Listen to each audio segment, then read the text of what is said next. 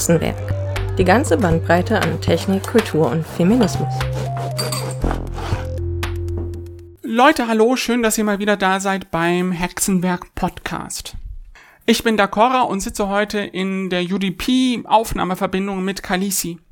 Kalisi ist Aktivistin, engagiert sich im CCC und in der EDRI einer Organisation, die sich für Datenschutz auf EU-Ebene einsetzt. Sie ist Informatikerin äh, mit Spezialisierung Computer Security und engagiert sich bei den Computer Scientists for Future. Und sie ist Leistungssportlerin. Und wie das alles zusammenkommt, erfahrt ihr jetzt beim Podcast. Hey, grüß dich, Kalisi. Hallo. Kanisi ist bekannt für ihr Engagement bei der Chatkontrolle, was auch der Grund ist, warum wir darüber heute eigentlich nicht reden wollen, weil wir wollen mal über die ganzen Dinge reden, über die Kalisi sonst nicht so viele Worte verlieren darf. Aber vielleicht ganz kurz als Teaser, worum geht's bei der Chatkontrolle? Ja, äh, die Chatkontrolle ist ein neues EU-Gesetz oder Gesetzesvorschlag, der sich eigentlich mit dem Schutz von Kindern vor ähm, sexualisierter Gewalt beschäftigen soll. Was er letztendlich aber tut, ist eine enorme Überwachungsmaschinerie zu starten.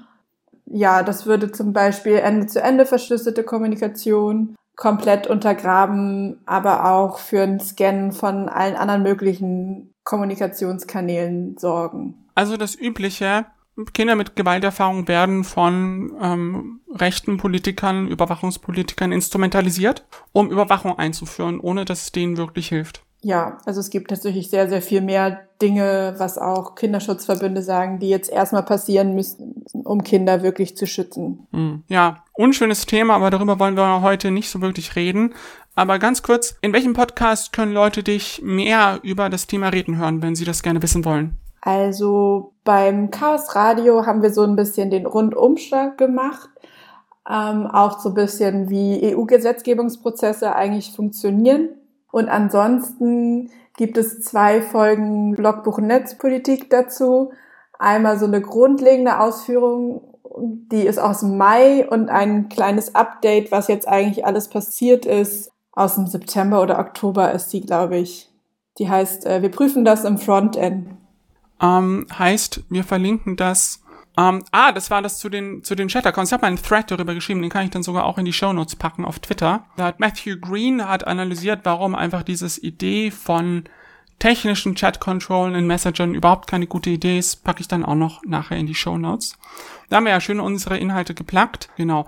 Ich kenne dich, Ganisi, aus dem, ähm, aus dem CCC und von den Hexen natürlich. Ähm, das ist ja auch der Podcast der Hexen. Und was ich gerade erst erfahren habe und mich damit natürlich ähm, ein bisschen verraten habe als Person, die zu viele Dinge zu tun hat und nicht so richtig Medien konsumiert, ist, dass du für den CCC dich ganz stark bei der EDRI einsetzt. EDRI, wofür steht dieses Akronym eigentlich? EDRI steht für European Digital Rights und bildet eigentlich so einen Zusammenschluss von allen, ich sag mal, NGOs oder Organisationen, die was mit digitalen Menschenrechten in Europa machen. Und warum braucht es eigentlich diesen Zusammenschluss? Es gibt doch lauter Organisationen wie zum Beispiel der CCC, die sich da schon einbringen. Ähm, woher kam diese Idee, das auch mal europaweit zu tun? Ich glaube, man muss da immer sehen, dass man solche Kämpfe häufig gar nicht national entscheiden kann. Also zum Beispiel bei der Copyright-Debatte dass es da wirklich einen Zusammenschluss von allen Organisationen braucht mhm. und dass man dann halt sowohl national seine Politikerinnen bearbeitet, aber auch die Politikerinnen, die natürlich im EU-Parlament sitzen. Und man muss dazu wissen, dass halt natürlich große Tech-Konzerne eine massive Lobby in Brüssel, also wo das EU-Parlament sitzt, haben und ETRI ist so ein bisschen die Lobby auch vor Ort, die wir da haben, und die das auch so ein bisschen organisiert. Also wir haben da ein Büro, was halt aus einem reinen Policy-Team, aber auch aus einem Team von Campaignerinnen besteht, die halt wirklich sich mit den Gesetzgebungen auf der EU-Ebene beschäftigen. Verstehe, das ist einfach auch ein internationales Thema. Ich meine, ganz viele von den großen Firmen sitzen auch einfach in ja, nicht in Deutschland, sitzen in der EU, operieren auf EU-Ebene. Es gibt auch immer mal wieder dieses Thema, dass große Tech-Firmen ihre Büros in Irland haben, weil da gerade die Datenschutzregulierung nicht so wahnsinnig zuträglich für die Nutzenden ist ähm, und solche Themen. Ja, genau. Also Google hat zum Beispiel seinen Sitz direkt gegenüber vom EU-Parlament in Brüssel. Hm. Ja, also. das ist natürlich eine krasse Verbindung. So, du bist jetzt aber nicht bei der E3, sondern du bist beim CCC. Wie bist du dann eigentlich dazu gekommen, dich eben für die E3 an sich einzusetzen?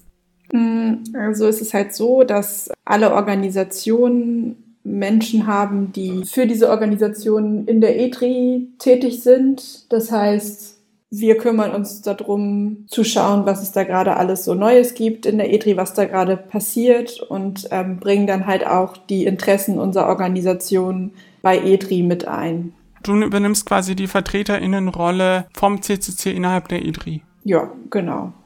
Ihr trefft euch dann quasi und besprecht die Themen. Ich glaube, es gibt auch eine Mailingliste, auf die dann alle Mitglieder jeweils subscribed sind ähm, und über die Themen reden. Ja, vielleicht können wir hier jetzt kurz einen Werbeblock für die Europa-Arbeitsgruppe des CCCs machen. Also wir haben auch eine kleine EU-Arbeitsgruppe, in der wir uns halt mit EU-Gesetzgebungsthemen beschäftigen und uns auch regelmäßig treffen. Und über diese EU-Mailing-Liste schicken wir dann halt auch die Infos, was jetzt eigentlich gerade alles so los ist und was es Neues gibt und vielleicht, wo es auch Möglichkeiten oder auch, ja, Unterstützung braucht ähm, für bestimmte Themen. Wir haben ja ganz viele Wesen im CCC, die sich in ganz nischigen Themen teilweise sehr gut auskennen und das kann manchmal sehr hilfreich sein, sich da einzubringen. Und bei der EDRI ist es so, da gibt es halt für die unterschiedlichen Gesetzgebungen Arbeitsgruppen. Ich bin jetzt zum Beispiel in der Arbeitsgruppe für die Chatkontrolle. Torkel macht, ist in der Arbeitsgruppe ähm, für biometrische Massenüberwachung.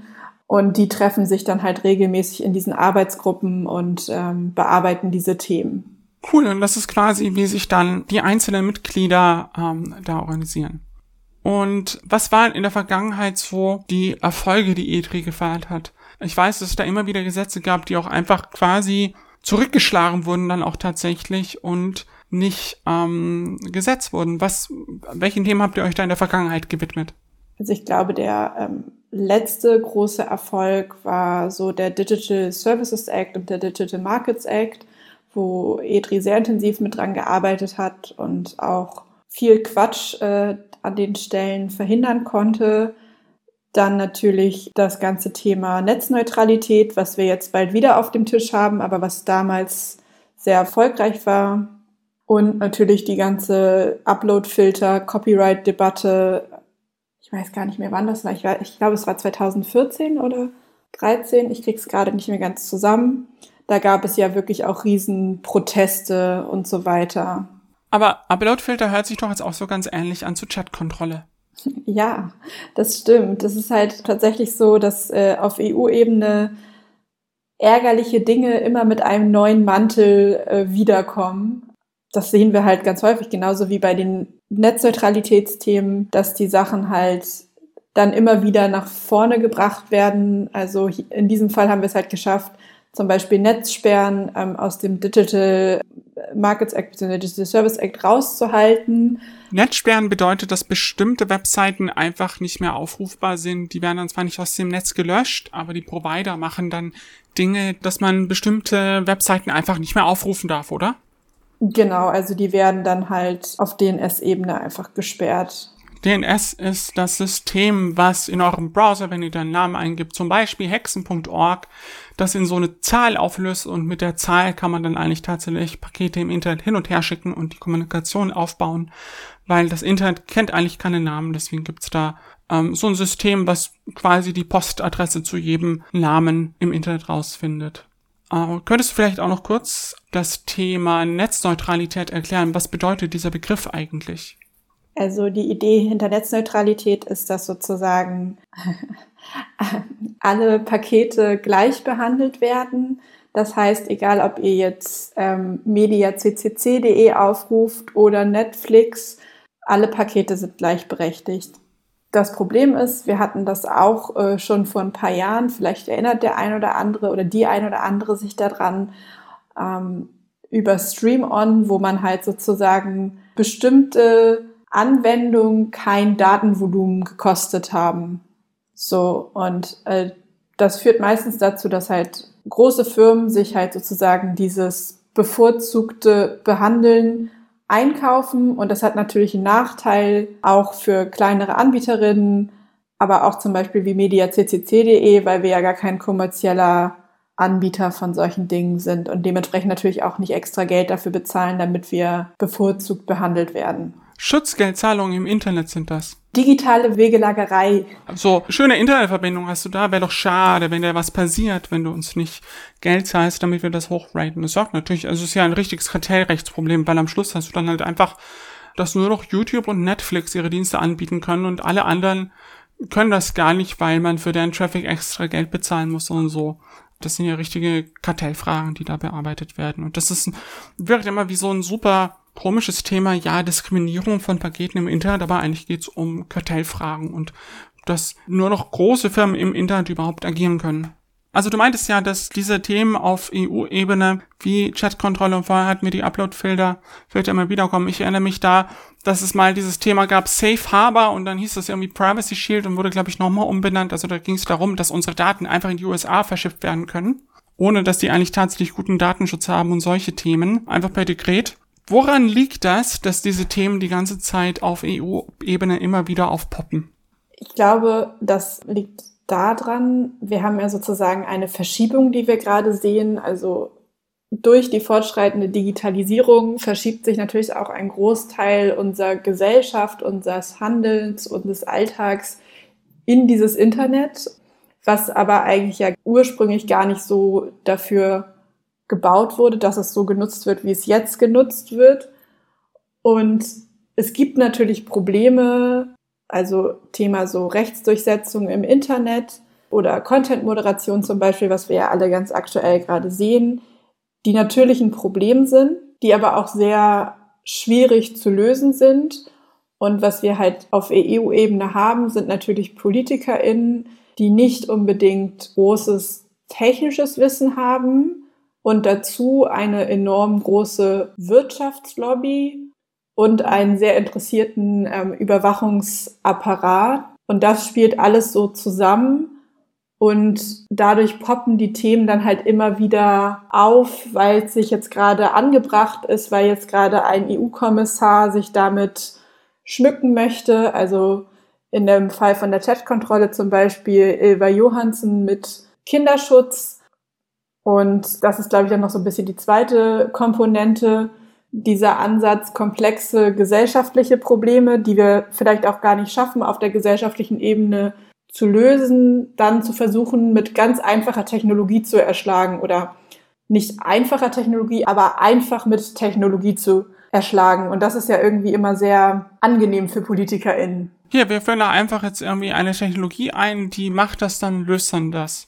Das ist ja insgesamt auch so ein, so ein Thema, wo wir als CCC gerne versuchen, mehr Informationen an die Öffentlichkeit zu geben. Es gibt keine Magie. Alle Probleme, die man ja. lösen kann, brauchen irgendwie eine technische Lösung und es muss auch die richtige technische Lösung sein. Man kann nicht sagen, so, wir machen jetzt einfach hier Demokratie.exe und dann funktioniert das, sondern man muss sich schon überlegen, wie soll das auch funktionieren. Ja klar, wenn da so lauter alte PolitikerInnen sitzen, die sich einfach noch nicht umgestellt haben auf diese neue Welt und auch gar nicht verstehen wollen, was da vorgeht, ist natürlich schwierig. Ich glaube, es sind noch nicht mal unbedingt alte Politikerinnen. Ich glaube, das Problem ist einfach, dass, das ist jedenfalls die Erfahrung, die ich mache. Ich weiß nicht, wie das bei dir ist, wenn ich irgendwie sage, ich äh, bin Informatikerin oder ich studiere Informatik, dann ist es immer direkt so, wow, krass. Und das versteht ja eh keiner, was ihr da macht. Ich glaube, es fehlt da halt auch manchmal das Verständnis dafür, auch wenn wir Digital Natives sind, sind wir größtenteils oder große Teile davon sind halt einfach Nutzerinnen und die wissen gar nicht, okay, wie ist das eigentlich historisch entstanden? Warum ist es auch wichtig, dass bestimmte Architekturprinzipien beibehalten werden? Und warum macht das eigentlich das Internet aus? Und wenn wir das jetzt pullen, zum Beispiel sowas wie Netzneutralität, dann haben wir uns eigentlich das Internet kaputt gemacht. So das ist, glaube ich, so ein bisschen das Problem. Das ist so das Verständnis, was da fehlt. Das ist ja eine traurige Situation, dann finde ich es tatsächlich sehr, sehr wertvoll, dass ihr euch da immer auf die Weise einbringt und versucht, dieses Problem ein bisschen zu lösen. Du versuchst das Problem auch auf andere Weise zu lösen, nämlich engagierst du dich bei den Computer Scientists for Future. Was versucht ihr bei den Computer Scientists for Future zu erreichen? Die Idee hinter Computer Scientists for Future ist, dass sich im Bachelorstudium der Informatik sehr wenig mit der Verantwortung der Informatik für die Gesellschaft, aber auch für das Klima ähm, auseinandergesetzt wird. Und die Idee dahinter ist so ein bisschen, das in die Lehre zu integrieren und dass die Informatikstudentinnen aus ihrem Studium gehen und eine Idee davon haben und auch darüber reflektieren, was für einen Einfluss sie haben auf diese Welt und das halt entweder mit in die Wissenschaft oder auch in die Wirtschaft tragen. Und wie bist du zu dem Thema gekommen? Also hast, ähm, hast du das quasi die Initiative mitgegründet oder wie ist das passiert? Ich bin sozusagen bei der Gründung dabei gewesen. Ich war nicht die Initiatorin. Ähm, mir ging es in meinem Informatikstudium immer so, dass mir das total gefehlt hat, dass ich immer gedacht habe, boah, ja, also privat beschäftige ich mich relativ viel mit Netzpolitik, aber mit äh, meinen Kommilitoninnen, mit denen ich hier sitze, die machen sich da relativ wenig Gedanken drum und es ist auch so sehr auf Effizienz und Innovation getrimmt und es findet wenig kritisches Nachdenken darüber statt. Hm. War das eine studentische Initiative oder haben da die Professoren gesagt, so, das machen wir jetzt?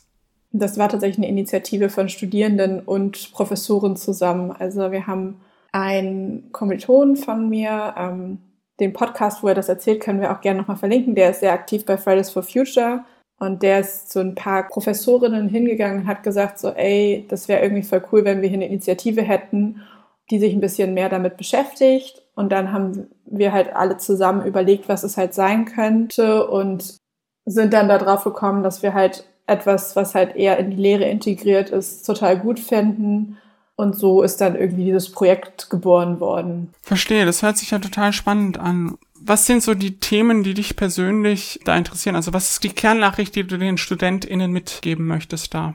Hm, also ich glaube halt wirklich so dieses Thema, die digitale Welt hat so einen immensen Impact auf die Gesellschaft und damit haben wir auch irgendwie einen Impact auf die Gesellschaft mit den Technologien, die wir entwickeln.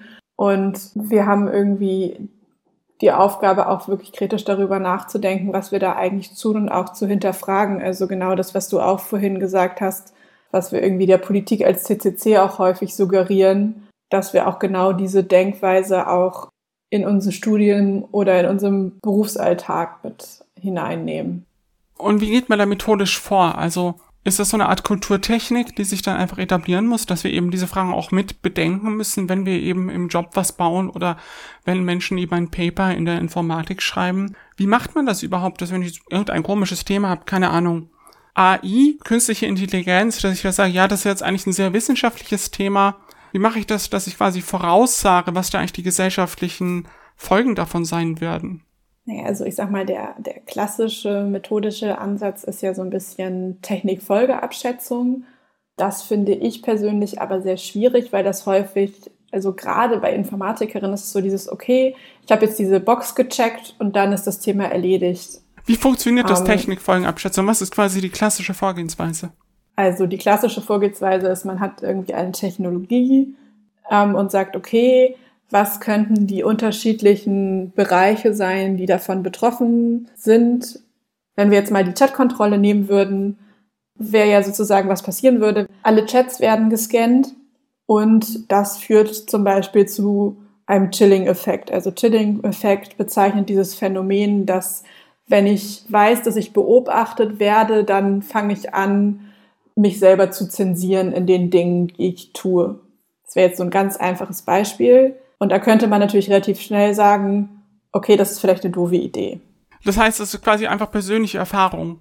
Würde ich nicht, ich habe jetzt die Definition für Technikfolgeabschätzung nicht zur Hand, aber also es ist ja auch schon sehr methodisch. Das ist halt so, wie man halt auch bei vielen wissenschaftlichen Projekten dann beim Ethikrat landet. Das heißt, es ist dann eigentlich so ein strukturelles Ding. Man, man tauscht sich dann eben mit so Menschen wie dem Ethikrat aus und geht dann auch davon aus, dass man über ja die Gruppe, die Community da schon auf Ideen kommen wird. Genau, und das Problem ist halt, dass diese Technikfolgeabschätzung ja meistens gemacht wird, bevor die Technologie überhaupt entwickelt wird. Das heißt, man macht die einmal ganz zum Anfang und dann baut man halt diese Technologie. Heißt, es ist im Grunde, also in der Informatik würde ich sagen, das ist so ein Waterfall-Prozess. Da plant man dann was und dann bereitet man es vor und dann implementiert man es und dann testet man es und dann ist man fertig. Und ich als Softwareingenieurin kann dann natürlich sagen, dass es nie funktionieren wird und dass man heutzutage quasi auf agile Prozesse setzt, bei denen das alles gleichzeitig passiert und man immer wieder eben neu evaluiert, neu testet, neu plant und sich eben auch ja auf veränder sich veränderte Umstände hin sich einstellt. Ich meine auch in der Wissenschaft, wenn ich jetzt von vornherein was plane und das dann quasi auf die Gesellschaft loslasse und dann gar nicht mehr schaue, was ist eigentlich passiert, das ist jetzt auch nicht eine besonders wissenschaftliche Vorgehensweise, weil da denke ich mir ja was aus und schaue mir dann aber hinterher nicht mehr an, was für Effekte hatte das in der Praxis. Ja, genau. Das ist halt wirklich so dieser Checkbox-Haken und dann ist das nicht iterativ, was ja total sinnvoll wäre, so in jedem Schritt immer wieder zu gucken, ist das jetzt schlecht, ist jetzt auch gerade, wie wir das entwickeln, schlecht, sondern es ist halt einfach nur am Anfang diesen Haken zu machen und dann danach eigentlich nicht wieder darüber zu reden, aber dann immer darauf Bezug nehmen zu können, zu sagen, naja, die Technikfolgeabschätzung hat ja gesagt, das ist nicht so problematisch. Ja, das heißt, da ist dann, das ist ja dann auch so ein bisschen eine Realitätsverweigerung. Ich check genau. das einmal und dann muss mich aber eigentlich nicht mehr interessieren. Es ist also irgendwie automatisch so ein verantwortungsloser Anspruch. Und ihr sagt dann quasi, das muss in einem kontinuierlichen Prozess passieren. Genau, also unser Ansatz ist ja erstmal so ganz grundsätzlich, die Schwelle zu senken für Studierenden, sich damit zu beschäftigen. Also so ein Informatikstudium ist in der Regel, wenn man versucht, das in Regelstudienzeit zu machen, sehr, sehr stressig. Das heißt, was können wir machen, damit Studierende sich damit beschäftigen? Naja, wir geben ihnen halt Credit Points für diese Themen. Das findet halt bei uns jetzt im Wahlpflichtbereich statt und im Seminarbereich. Das heißt, das sind Module, die Studierende sowieso machen müssen. Und da haben wir zum Beispiel das Thema, wie Internetprotokolle sich auf Menschenrechte aus wirken können, aber halt auch das Thema unter der großen Überschrift, wisst ihr eigentlich, was ihr tut? Also so ganz philosophisch zu hinterfragen, was tun wir hier eigentlich und ist das eine gute Idee? Und darüber dann auch so ein bisschen, ich sag mal, zu triggern, dass Personen sich damit mehr beschäftigen und auch darüber hinaus beschäftigen.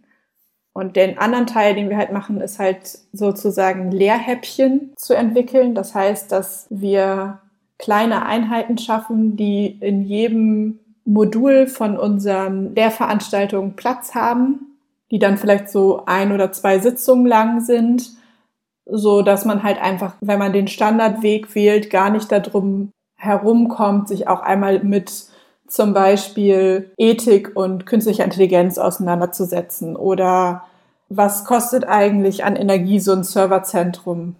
Okay, das heißt, da bereitet ihr quasi die Information vor, dass sie dann eben auch von anderen Lehrenden benutzt werden kann. Hast du ein Lieblingsmodul oder ein Modul, an dem du da quasi selber viel gearbeitet hast?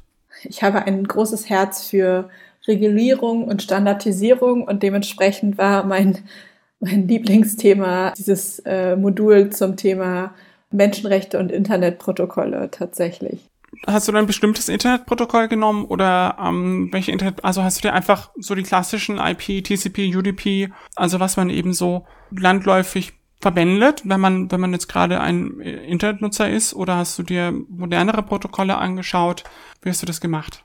Dieses Modul ist tatsächlich sehr offen gehalten. Wir haben tatsächlich so kurze Videos dazu produziert, wie so diese Basic IP, TCP, also alles, was, was passiert eigentlich, wenn ich meinen Browser aufmache, Dinge ähm, funktionieren. Was mich da, glaube ich, besonders beschäftigt, ist natürlich, wie diese Standards funktionieren und wer sich da eigentlich einbringt in diesen Prozess. Das ist ja sozusagen in Anführungsstrichen alles ehrenamtlich, aber wir haben da halt das Problem, dass sehr viel große Unternehmen auch ihre Entwicklerinnen dafür freistellen, an Protokollen mitzuarbeiten und auch da gerade auch von deutscher Seite nicht so viel Einbindung in der Zivilgesellschaft stattfindet. Andere Staaten haben zum Beispiel sogar eine Strategie und Ressourcen, die sie der Zivilgesellschaft zur Verfügung stellen, um am Internetstandards mitzuarbeiten. Und dann geht es quasi darum, auch in Deutschland diese Strukturen zu schaffen, damit eben Menschen mitarbeiten können also wir machen das nicht und äh, dieses Modul How Internet Protocols Affect Human Rights, dadurch, dass das natürlich ein Bachelor-Seminar ist, beschäftigt sich einfach, also gibt erstmal nur diesen Denkanstoß, dieses, okay, die Protokolle, auf denen unser Internet basiert, können auch Menschenrechte im Zweifelsfalle beeinflussen. Das ist also einfach quasi eine Bestandsaufnahme, was da so passiert ist. Das hört sich auf jeden Fall total spannend an.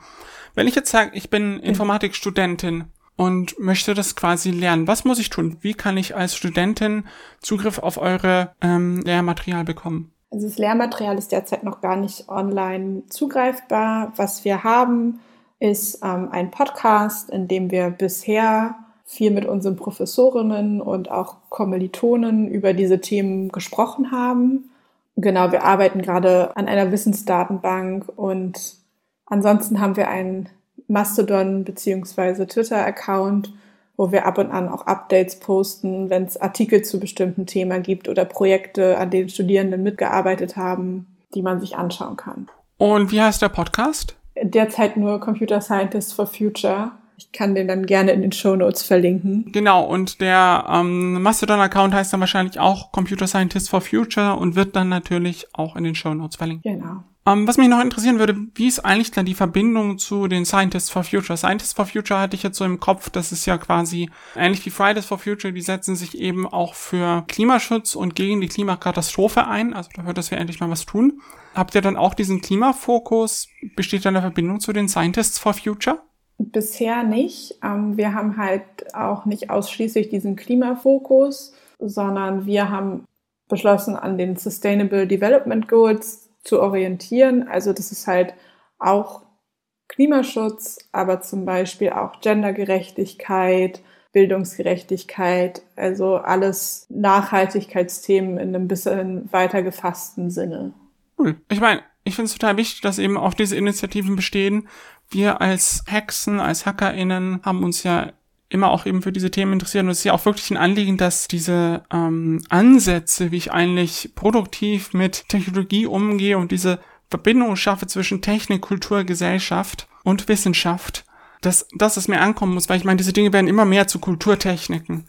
Und ich bin mir sicher, es hat auch eine Zeit lang gedauert, dass Lesen und Schreiben ähm, sich als Technik wirklich für jeden Menschen etabliert hat, nachdem es dann im Buchdruck erfunden wurde, solche Dinge. Aber ich meine, ich glaube, wir sind gerade auch so ein bisschen in dem Prozess einfach, dass sich Medienkompetenz und eben auch kritischer Umgang mit Technik als Kulturtechnik etablieren muss. Genau, da finde ich es auf jeden Fall sehr, sehr lobenswert und sehr, sehr hoffnungsvoll, dass ihr euch so aktiv mit dem Thema beschäftigt. Insofern vielen, vielen, vielen Dank dir dafür, dass du dich da einsetzt. Hast du noch ein Statement oder irgendwie eine Kernforderung oder eine Aufforderung, die du gerne loswerden würdest in Bezug auf Computer Scientists for Future? Mhm, vielleicht eine bisschen generelle Botschaft zu diesem ganzen Thema Informatik und Gesellschaft. Viele Personen, gerade die sich mit Technologien gut auskennen, haben häufig diese Brille auf und sagen dann, ja, dann setze ich mir halt einen eigenen Server auf und dann betrifft mich das alles nicht mehr.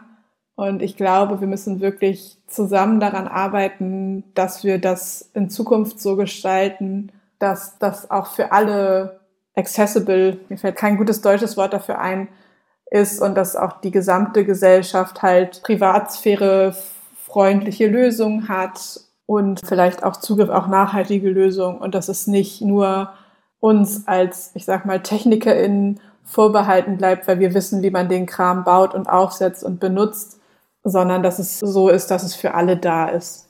Ich würde sagen, das war das Schlusswort. Danke dir, Kalisi, für die wichtigen Worte. Ich würde sagen, wir sehen uns wieder demnächst, weil ich habe mit Kalisi noch ein anderes Thema zu besprechen. Die hat mir nämlich gesagt, dass sie olympische Gewichtheberin ist. Eigentlich ist das auch immer das Thema, das ich bei Kalisi als erstes im Kopf habe, weil mich das so beeindruckt hat. Und wenn ihr jetzt auch ein bisschen angefixt seid und mehr über olympisches Gewichtheben, Strandsegeln und Ballett erfahren wollt, müsst ihr einfach in die nächste Folge, die wir dann gemeinsam demnächst raushauen, reinhören. Vielen Dank heute schon mal fürs Dasein, Kalisi. Und bis bald. Bis bald.